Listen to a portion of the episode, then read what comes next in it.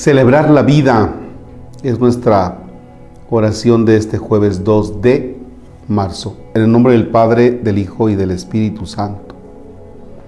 Es curioso que a menudo nuestras Eucaristías, memorias vivas de aquella última cena, también las cargamos de solemnidad, de densidad o trascendencia. Pero a veces les falta ese recordatorio de que son un tiempo para encontrarse y celebrar juntos. Celebrar la vida en su complejidad. Celebrar que no estamos solos, que nos reconocemos hermanos aunque sea con toda nuestra limitación y fragilidad. Celebrar el amor como un punto de encuentro, un amor que es quizá el ámbito donde confluyen lo más humano y lo más divino que hay en nosotros. En épocas de crisis y zozobra, de tormenta y de agobio para muchos, es más necesario que nunca, si cabe, recordar y celebrar. ¿Qué motivos tenemos para celebrar día a día?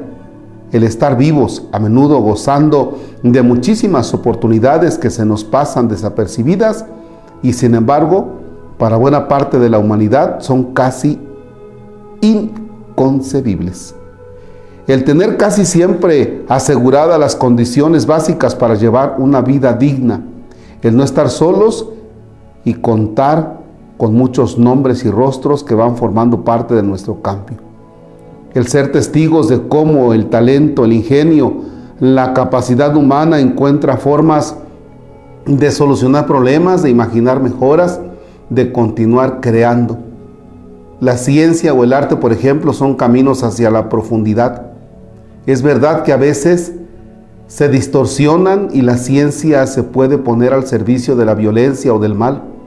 O el arte se puede convertir en estridencia innecesaria al servicio de egos sin norte. Pero también ahí podemos celebrar las vidas de quienes desenmascaran lo injusto, lo equivocado, lo vacío. Podemos celebrar tantos momentos que en cada historia se convierten en memorias vivas que nadie te puede arrebatar. Un nacimiento, enamorarse, aprender una y otra vez a tratar con los otros, la amistad, un viaje, la boda de unos amigos, conocer a una persona que te deja huella, los pequeños triunfos de nuestro itinerario y los fracasos que no nos rompen, sino que nos enseñan a caminar mejor. Ver que alguien a quien quieres es capaz de sobreponerse a un problema, echar una mano, que te echen la mano a ti, aceptar la ayuda, porque juntos se puede más. Fíjense que celebrar la vida, aquí nos habla de diferentes maneras en las que nosotros celebramos, incluso celebrar, dice, cuando alguien es capaz de sobreponerse a un problema, cuando tú le echas la mano. Pero si vamos nosotros a la Eucaristía, dice normalmente nuestras Eucaristías, que son una memoria viva de la última cena, están cargadas de solemnidad, de densidad y de trascendencia. Dice, pero a veces les falta ese recordatorio de que son un tiempo para encontrarse y celebrar juntos. Fíjense nada más que la Eucaristía no nada más es la parte solemne, sino, sino el cómo celebramos esa memoria viva, pero es también el momento en el que nos encontramos, en el que estamos juntos. ¿Ya? Y es ahí en la Eucaristía donde está la parte de fiesta del encuentro con el otro, pero es donde confluye lo más humano y lo más divino que hay entre nosotros. Caramba.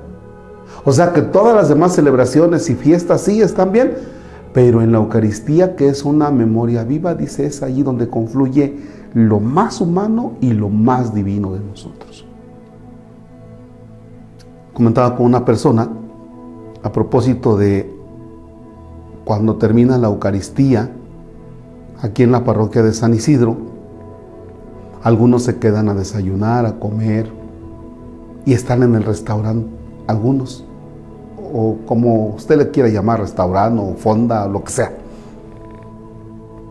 Y si es que tengo el tiempo, voy, me siento y comenzamos también a tener esa parte de encuentro. Además de la Eucaristía, nos encontramos también en ese lugar y a veces comienzan a surgir historias, oiga, es que yo vine a misa porque traigo esta bronca, yo vine por esto. Qué padre, ¿no?